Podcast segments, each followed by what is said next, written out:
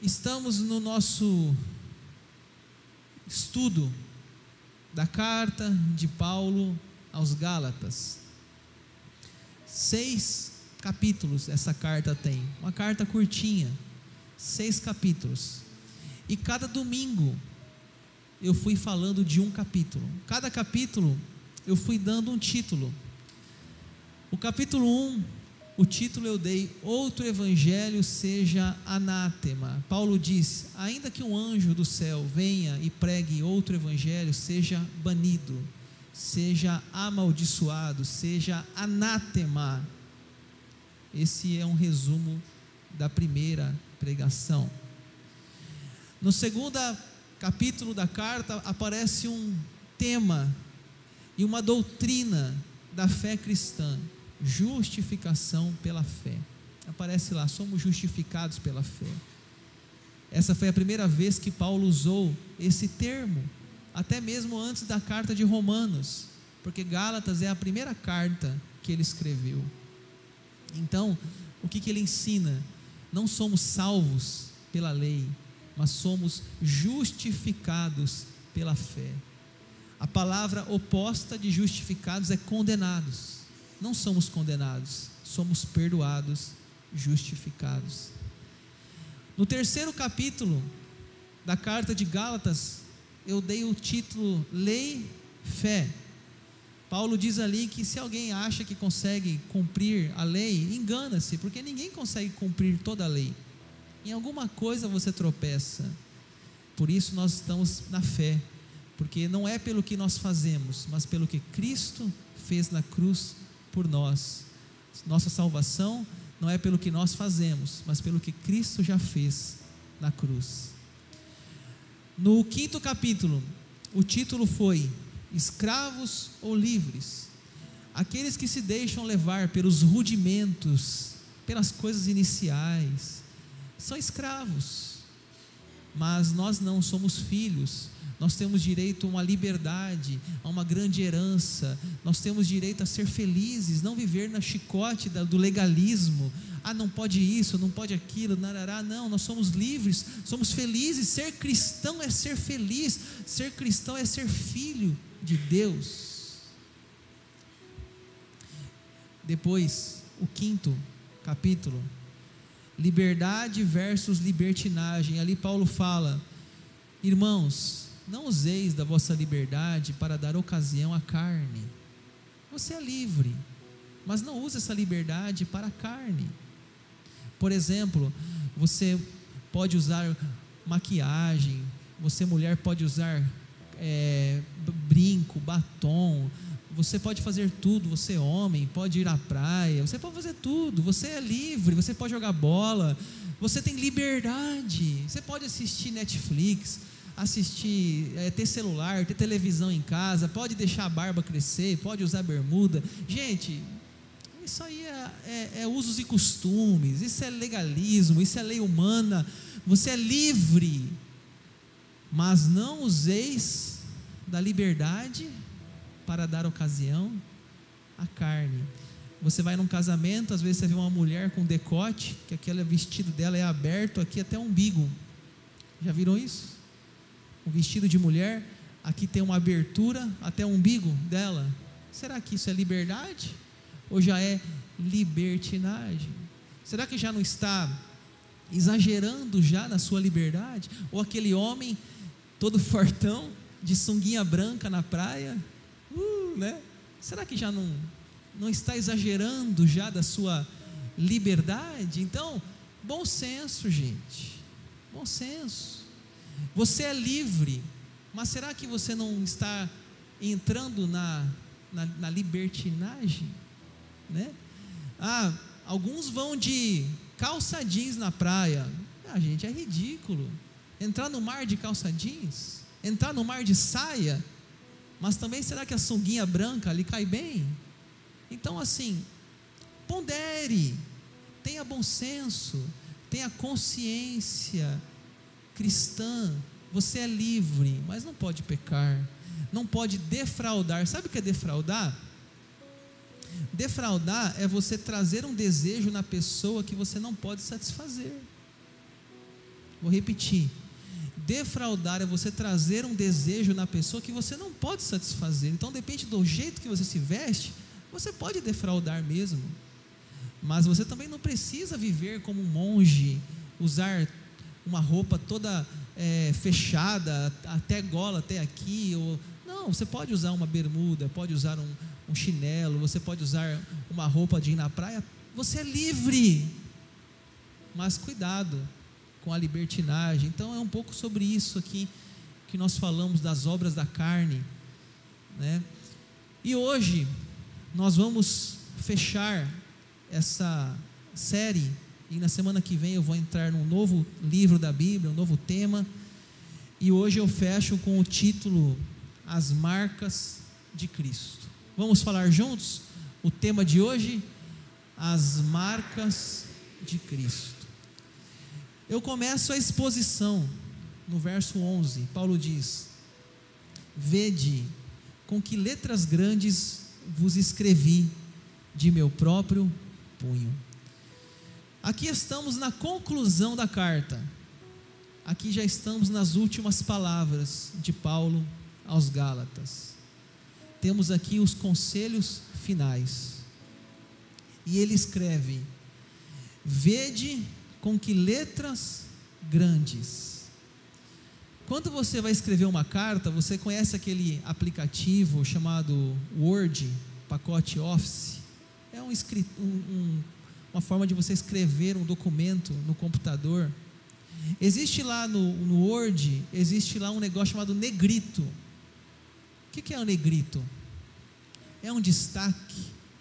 Você está destacando aquela frase, aquele assunto. Quando Paulo aqui está, está falando letras grandes, ele está usando essa técnica do negrito, do destaque. O que ele está escrevendo aqui é importante, o assunto é vital, o assunto é necessário, vamos ficar bem atentos. Ele está dizendo: estou escrevendo aqui com letras grandes, prestem bem atenção. E ele diz: todos os que querem ostentar-se na carne, esses vos constrangem a vós circuncidardes. Pessoal, talvez um dos assuntos mais importantes nessa carta que você precisa entender é a questão da circuncisão. Se você veio aqui seis domingos seguidos e até hoje você não entendeu o que é circuncisão, volta lá na primeira pregação e entenda. Porque essa carta, é, o grande talvez assunto é essa, é esse tema da circuncisão. O que é circuncisão? Vou explicar de novo. Circuncisão é um ato cirúrgico na pele do órgão genital masculino. Existe hoje uma cirurgia chamada fimose. Algumas mamães devem saber o que é isso. O seu bebezinho menino acompanha no pediatra. Alguns têm que fazer a cirurgia de fimose no órgão genital masculino. Aquela pelinha do órgão genital masculino era cortada. Isso era um ato de fé. Isso era no Antigo Testamento uma aliança entre Deus e a nação judaica. A Bíblia é bem clara: esta é minha aliança, todo menino deve ser circuncidado. Mas veja bem, quando veio a nova aliança, algumas coisas atualizaram-se, e uma delas foi a circuncisão. Não praticamos mais circuncisão. Agora, na nova aliança, é o batismo. O próprio Jesus Cristo, ele foi batizado. Ali começa uma nova fase, um novo momento. Agora as mulheres também são inclusas, porque as meninas elas não eram circuncidadas, só os meninos. Então, nessa nova fase chamada nova aliança, algumas coisas alteraram-se. Entre elas, a guarda do sábado, não guarda-se sábado mais na nova aliança sacrifícios. Nos cultos dos judeus no Antigo Testamento havia um altar de holocausto, mas Jesus é o supremo sacrifício. João Batista disse: Eis o Cordeiro de Deus, cessou. não fazemos mais sacrifícios. Jesus é o supremo. Guarda do sábado, circuncisão, algumas coisas foram atualizadas. Nós não precisamos mais praticar aquelas coisas da antiga aliança, não todas, não estou falando de todas, estou falando algumas, porque tem coisas que permanecem, claro. O mandamento lá dizia, os dez mandamentos, honra, o mandamento falava, não matarás, continua, não adulterarás, continua, não farás imagem, continua, mas algumas coisas foram sim alteradas, isso exige de nós um estudo do Novo Testamento, não é o que eu acho, é o que a Bíblia diz. Então, a questão da circuncisão, pessoal, espero que você tenha entendido. O tema de Paulo ali era uma, uma briga com os judeus ou judaizantes que queriam que os cristãos circuncidassem. E Paulo está dizendo: não, não é isso. E ali na tela está escrito: todos que querem ostentar-se na carne. O que é ostentar-se? Vangloriar, mostrar exibir. A pessoa chegava assim e falava assim: Ó, eu sou circuncidado e você não é. Ficava provocando, ficava ostentando. Eu tenho, sabe aquela coisa assim? Criança faz isso, né? Eu tenho, você não tem. Eu tenho essa bola, você não tem. A infantilidade dos judaizantes era essa. Eles ficavam provocando, ficavam se vangloriando, com seu peito estufado, achavam-se melhor do que os que não eram circuncidados. E Paulo está dizendo ali: esses vos constrangem. O que é constranger? Forçar, cobrar, exagerar, constranger. Paulo diz: vocês não precisam, Cristo lhe é suficiente. Vocês não precisam guardar sábado, é, festas judaicas, praticar circuncisão, vocês não precisam nada disso, vocês precisam de Cristo. Cristo lhe é suficiente. É isso que vocês têm que entenderem na carta de Gálatas. E ele continua, na parte B: somente para não serem perseguidos por causa da cruz de Cristo. Pessoal, olha o que fala aqui, hein? Somente para não serem perseguidos. A religião judaica, quando Paulo escreveu essa carta, era uma religi religião lícita, era uma religião permitida. O judaísmo era uma religião que o Estado romano que dominava, ele autorizava ser judeu, ser é, a fé judaica. Então, para eles serem circuncidados, era uma coisa legal, era uma coisa boa. É que nem hoje, por exemplo, você fala, que religião você é? Você fala que você é evangélico, para alguns pode gerar até uma coisa legal. Só que teve muito tempo que você falava assim, que religião você, você falava evangélico, era, era um pouco vergonhoso. Inclusive nessa época aqui da, do início da fé cristã, se você falasse que era do, do de Cristo, do, da cruz de Cristo, do crucificado, você era mal visto, porque ainda eles não, entendiam bem o que aconteceu com Jesus naquela cruz. Era uma coisa muito nova. Ele morreu na cruz como criminoso. Então, é, quando a pessoa era circuncidada, ela ganhava a permissão do Estado, ela ganhava a benécia, ela ganhava o favor. Então, ser, ser circuncidado era um benefício. Mas será que era isso que Deus queria para aquela época e aquele povo do novo da nova aliança? Não. Já havia passado a circuncisão.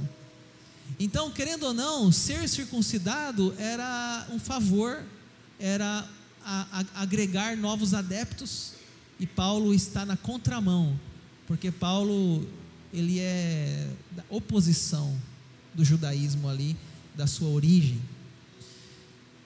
Pessoal, para um cidadão do, do primeiro século, a cruz não era um símbolo tão comum como nós, temos ele hoje. A cruz era um símbolo. Talvez você, mulher, você usa um, um colarzinho que tem uma cruz, um colarzinho de ouro, ou um brinco, um brinco com a cruz, e isso é um adorno, é um enfeite. Mas no primeiro século, a cruz não era símbolo legal, não era um símbolo descolado, não era um símbolo estético, a cruz era um símbolo vergonhoso. Vergonhoso.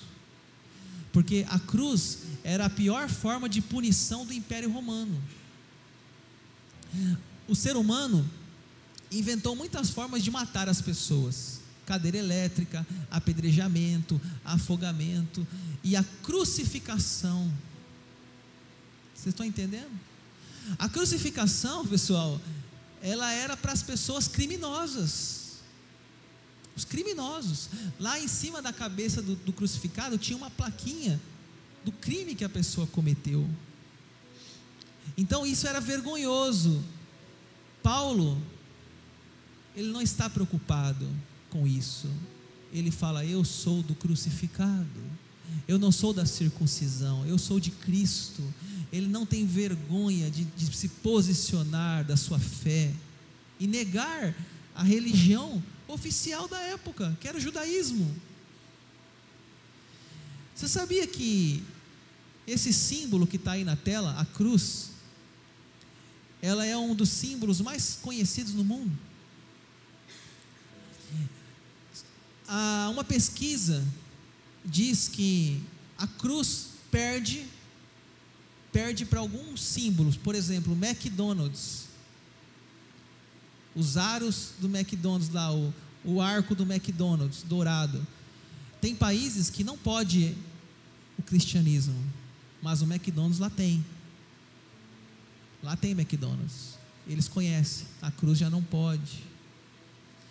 Então, a Coca-Cola tem pessoas que sabem o significado da Coca-Cola, mas não sabem o significado da cruz, porque são países muitas vezes islâmico, outros países que não entra a fé cristã. Nós sabemos o que significa a cruz. Você vê uma cruz, você lembra de uma igreja. Ali possivelmente tem uma igreja, tem um cristão, mas alguns países não é assim. E todas as religiões, elas têm o seu símbolo. O cristianismo adotou a cruz.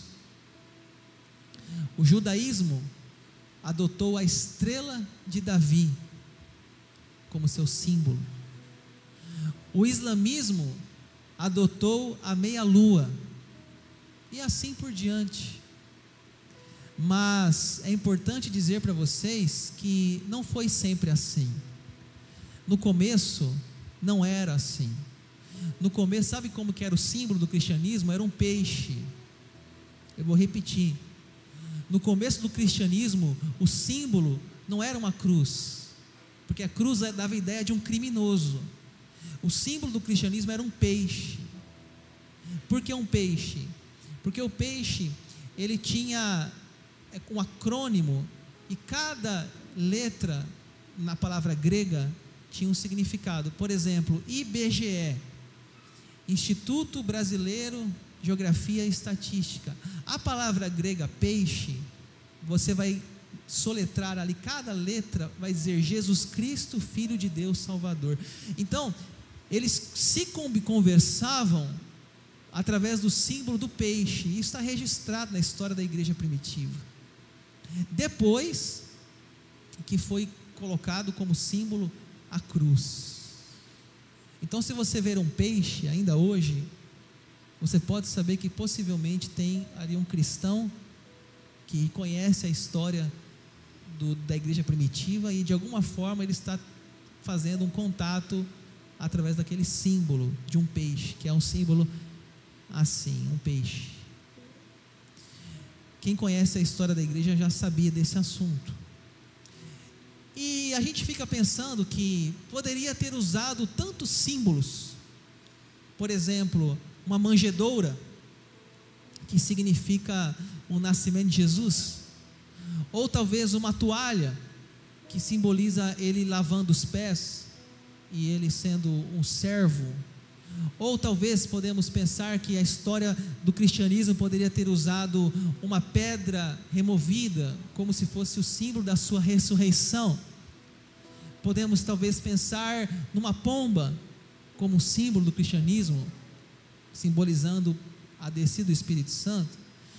Ou até mesmo um trono, símbolo da visão de João na ilha de Pátimos, quando viu um trono no céu mas não foi nenhum desses símbolos que foram escolhidos, o símbolo que ficou foi a cruz. O símbolo do cristianismo era a cruz, porque nós não queremos comemorar somente o seu nascimento, ou o seu ensino, ou o seu serviço, ou o agir do Espírito Santo, é, ou a sua ressurreição. Não, nós queremos que, que fique como a doutrina básica do cristianismo: a morte de Jesus naquela cruz.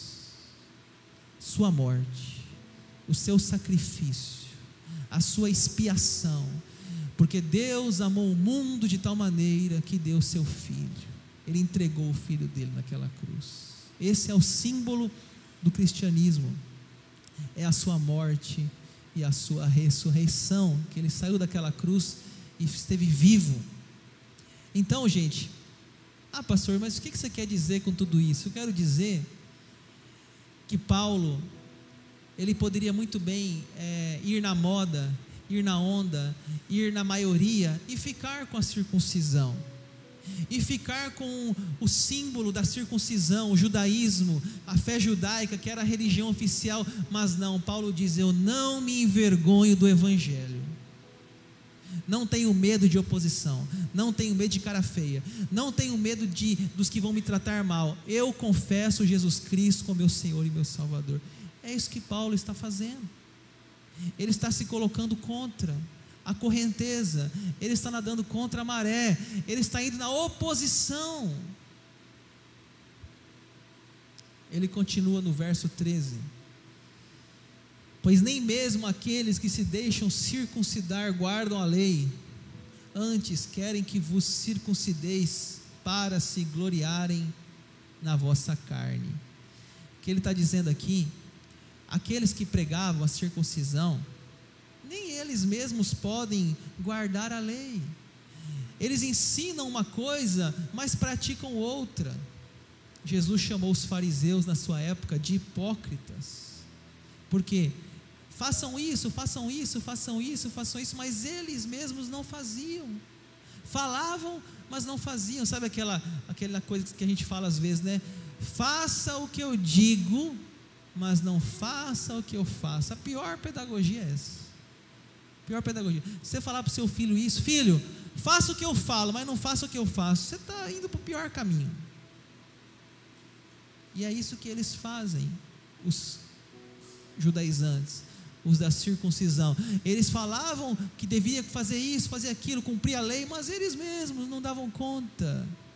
E Paulo tira esse jugo das costas dos novos cristãos que estão chegando. E ele diz no verso 14a: Mas longe esteja de mim gloriar-me, senão na cruz de nosso Senhor Jesus Cristo. Vou repetir mas longe esteja de mim gloriar-me, senão na cruz de nosso Senhor Jesus Cristo.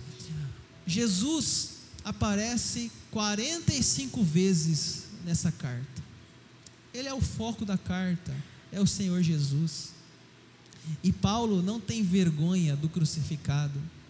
Paulo não tem vergonha de gloriar-se na cruz de Cristo, porque Paulo sabia e entendia, e que bom que Paulo nos deu a teologia, explicando por que Jesus morreu por nós, por que Jesus deixou o céu, veio nessa terra e foi morar, na, foi é, crucificado naquela cruz. Paulo explica nas suas cartas.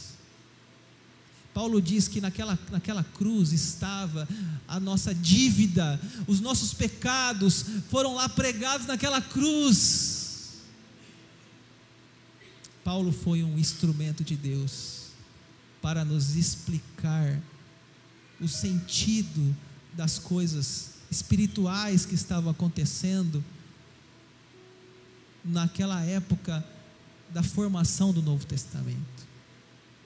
E ele se orgulha da cruz de Jesus Cristo. Ele é o teólogo da cruz, ele prega sobre a cruz. E ele diz no versículo 14: Pelo qual o mundo está crucificado para mim, e eu para o mundo. Talvez nós não entendemos, né? O que significa isso hoje. Porque nós não sabemos o que era a crucificação, nós não somos do primeiro século. Crucificação, gente, era um espetáculo público, era um vexame público. Nenhuma mãe falava assim: ai, meu filho foi crucificado, que alegria. Não, porque era vergonhoso, era uma morte vergonhosa, era para criminosos da pior espécie. Mas Paulo, ele entendeu o propósito da cruz e ele fala: Eu também estou crucificado nessa cruz. Uma vez eu fui num acampamento, pediram para eu ficar com o braço aberto assim, ó. O tempo máximo que eu pudesse, para ver se eu conseguiria sentir um pouquinho do que Jesus passou naquela cruz. E eu fiquei assim, uns dois minutos, já doía a mão, doía a ombro, doía não sei o que. Imagine o que Jesus passou naquela cruz. Paulo então ele diz: Nós, eu já estou crucificado. O que, que é isso? Eu já estou renunciando à minha vontade, estou renunciando os meus desejos. Eu já morri para esse mundo, eu já morri para o pecado, eu já não, me, não tenho apetite pelas coisas desse mundo, ele morreu para o mundo, ele está crucificado com Cristo. Eu não sei quem gosta aqui do cantor Fernandinho, mas tem uma música dele bem antiga, eu acho que é um dos primeiros CDs dele. Ele dizia assim: Já estou crucificado com Cristo. Já estou crucificado com Cristo. Agora vivo, não mais eu. Conhecem? Já estou crucificado com Cristo. Agora vivo, não mais eu. Aí depois ele fala assim: Cristo vive em mim. Aleluia. Cristo vive em mim. Aleluia. Aí ele vem de novo já estou crucificado. É só isso a música, é só isso. Duas frases. Eu tenho certeza que Fernandinho estava lendo essa passagem aqui. Olha lá o que está dizendo: pelo qual o mundo está crucificado para mim e eu para o mundo. Aqui que ele tirou essa letra. É, a, a, a música é puramente esse versículo. Gálatas 6, 14b.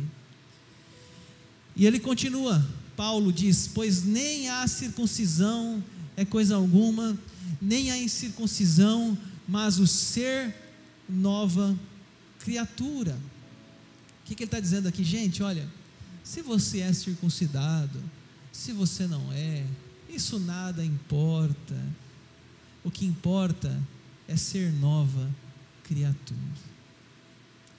Ele vai usar esse termo também em outra carta, que ele fala assim: aquele que está em Cristo é nova criatura. As coisas velhas ficaram para trás. Gente, o que é ser nova criatura? Não é algo externo, não é uma cirurgia no órgão genital de uma criança. Isso não é nova criatura. Nova criatura é uma experiência interior.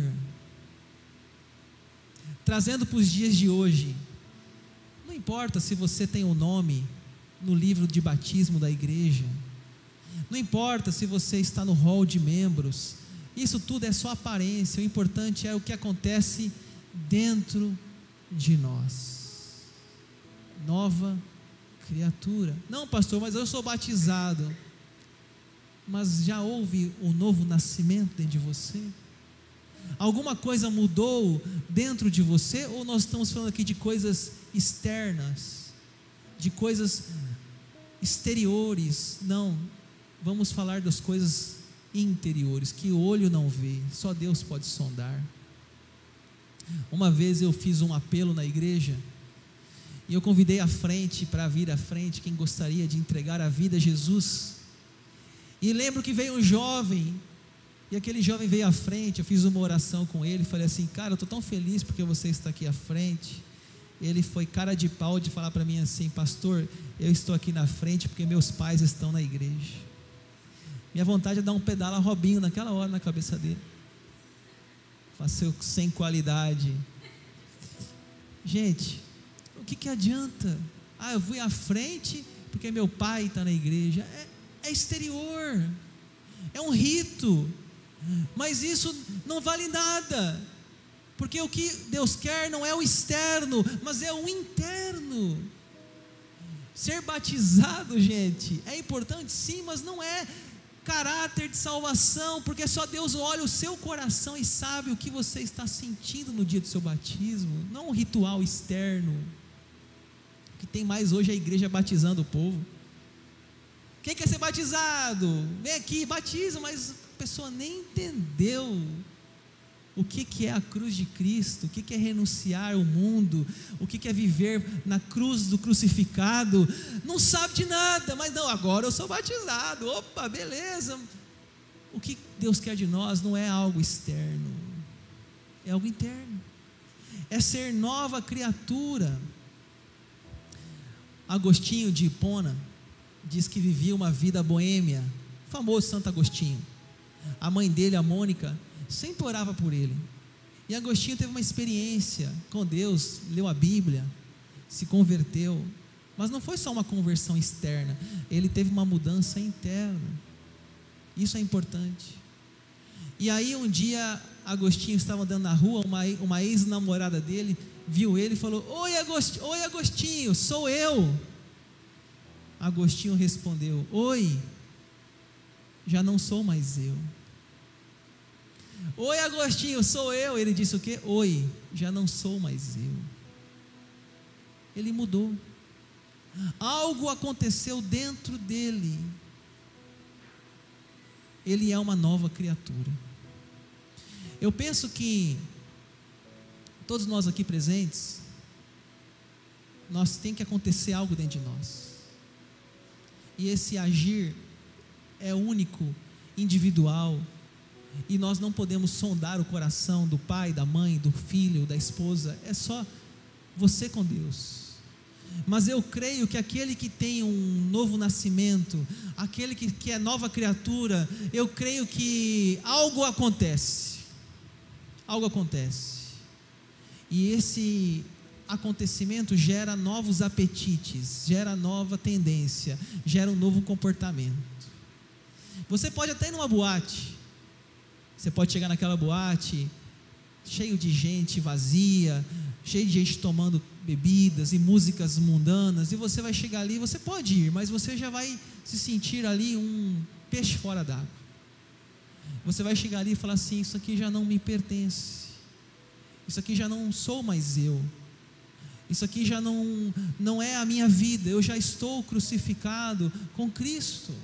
E nós temos que orar, gente, para nossos filhos para que aconteça isso na vida deles, para que eles tenham uma mudança interior e essa mudança os impacte em suas decisões. Porque não é sempre que nós vamos estar com o nosso filhinho de mão dada, levando para ali e para cá, eles vão ter que tomar decisões. E a gente tem que pedir a Deus que os toque e os transforme de um jeito que eles já não tenham prazer naquilo que esse mundo pode oferecer a eles. Você pode até ir no show da Expo Sul.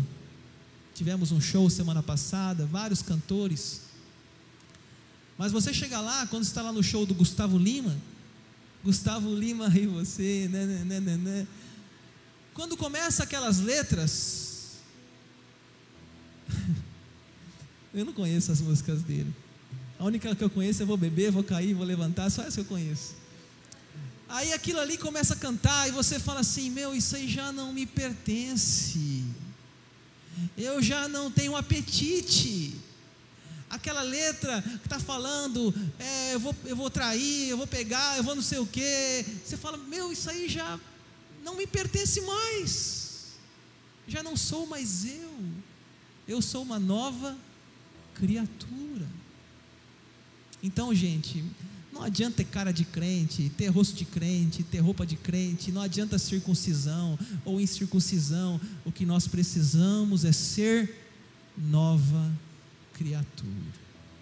O pecado tem que trazer um incômodo em nós. Não é porque alguém vai falar isso, pastor, não. Ó, oh, eu não quero nem saber do que você faz, da sua rede social. Já viu o pastor no Instagram olhando rede social? Ele passa assim, joga o seu. Cara, eu não vou fazer isso. Eu não vou fazer isso. A vida é sua. Mas eu oro para que Deus te incomode de um jeito que você já não vai ter mais apetite nessas coisas. Eu oro para que você seja uma nova criatura, que algo dentro de você aconteça que não vai ser uma lista de regras, pode ou não pode, que a sua consciência cristã te faça ser um crucificado com Cristo. Morri para o mundo e vivo para Deus. Ele continua: E a todos quantos andarem de conformidade com esta regra. A palavra regra aqui vem do cânon cânon era uma medida padrão. A igreja tem uma regra. A igreja não é uma bagunça. A igreja tem uma regra. A igreja tem um cânon. A igreja tem uma, uma forma de se orientar. Qual é essa forma? É a Bíblia Sagrada. É a Bíblia Sagrada. Hoje, o mercado gospel está cheio de heresia, gente. Estava ouvindo uma pregação do, do pastor Augusto Nicodemos ele dizia assim que um membro da igreja chegou, pastor, eu vou mudar de igreja. Eu vou lá para a igreja do Augusto Nicodemos. Aí o pastor falou assim: se você for, você está amaldiçoado. Se você for lá para a presbiteriana lá do, do pastor Augusto Nicodemos, você está amaldiçoado, você não vai ser salvo. Aí ele falou assim, Augusto Nicodemos. Então significa que você estar naquela igreja é caráter de salvação. Se você está ali, você é salvo. Se você está ali, não está. E o que significa o sacrifício de Jesus por você? Nada. O que significa é estar na igreja, ou seja, você volta para o assunto de Gálatas. Gente, não é o que nos salva, não é isso é aquilo, a igreja, é o pastor. O que nos salva é o sacrifício de Jesus. Então o mercado gospel está cheio de heresia. Tem gente hoje pregando nas igrejas descalço e com um manto de saco. Acho que é, é, é os Elias da, de hoje. Já está cheio. Está cheio. E você está aí na sua rede social, você está aí no seu Instagram, no seu YouTube, e você está sendo alimentado, mas o que importa é o que está escrito na Bíblia Sagrada. Essa é a nossa regra. Esse é o nosso cânon. Essa é a nossa maneira e padrão de comportamento. Então você pode assistir qualquer pregador, pode assistir qualquer culto, mas perceba se aquela pregação está baseada na palavra de Deus. Se não, gente, ó, descarta, descarta.